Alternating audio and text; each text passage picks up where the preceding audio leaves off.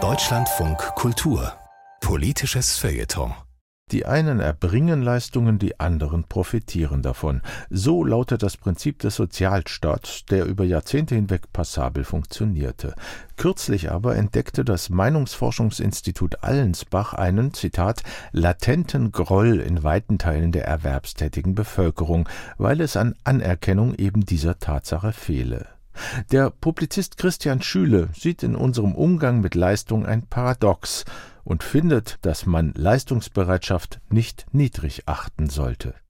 Wenig ist in Deutschland so umstritten wie der Begriff Leistung. Das Deutschland-Paradox lautet, nichts ist hierzulande verpönter und zugleich ersehnter als Leistung.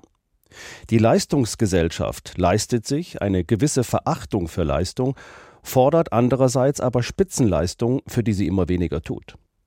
Wenn die Leistungsbereitschaft von Schülerinnen und Schülern ständig weiter sinkt, wie es konstant zu hören ist, wenn es eine weit verbreitete Scheu von Eltern gibt, von ihren Kindern Leistung einzufordern, wenn Wohlbefinden und Selbstverwirklichung von Angestellten wichtiger sind als Einsatz und Anstrengung, führt das zu einem bedenklichen Selbstbetrug, dass man Wohlstand auch leistungslos erhalten könne. Die sozialpolitische Aufwertung staatlicher Fürsorglichkeit darf ja durchaus als Abwertung individueller Leistung verstanden werden. Der fehlende Abstand zwischen der Entlohnung für Arbeit und der Belohnung für Nichtarbeit ist für zunehmend mehr Menschen ein Anreiz, selbst nichts mehr zu leisten, sondern Leistungen des Sozialstaats zu beziehen. Und das stellt für immer mehr Arbeitende offenbar derzeit die größte soziale Ungerechtigkeit dar. Höhere Löhne für jede und jeden sind fraglos wünschenswert. Oft genug wird gute Leistung wahrlich nicht gut genug entlohnt. Und gewiss haben ein Millionenerbe oder eine exorbitante Kapitalrendite nicht viel mit erbrachter Leistung zu tun. Entscheidender ist aber doch die gesellschaftliche Übereinkunft in der Bewertung von Leistung. Zunehmend lässt sich eine soziale Norm der Niederschwelligkeit um jeden Preis erkennen. Letztlich führt das in die Mediokrität. Es darf bitte niemals anstrengend sein, es darf bitte niemand jemals überfordert werden. Liegt in diesen Glaubenssätzen nicht auch eine Entmündigung? Der Mensch wächst an Herausforderungen und sich beispielsweise Wissen eigenständig zu erarbeiten, fördert die Selbstachtung. Wer Anspruch weder fordert noch anbietet, schafft auch keine Nachfrage nach Anspruch. Das ist die Spirale der Anspruchslosigkeit, die sich immer weiter nach unten dreht. In einer vergleichswütigen wie oft auch missgünstigen Gesellschaft werden Unterlegenheitsgefühle ja gern als Verletzung und Abwertung empfunden. Natürlich führt Leistung zu Differenz und bringt Rangunterschiede zum Vorschein. Aber wer den Menschen lebenslang vor Niederlagen oder negativen Gefühlen schützen will, macht ihn zum lebenslangen Kind.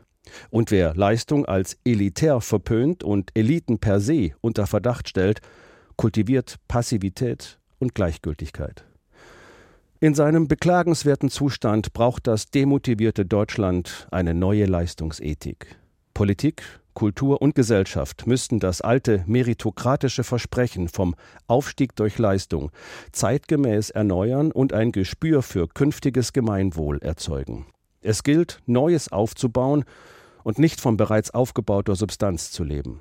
Im Eigentlichen zielt das Leistungsprinzip ja nicht auf Hierarchie, sondern auf Sinngebung ab, auf Selbstbefähigung, Selbstwirksamkeit und Selbstwertsteigerung.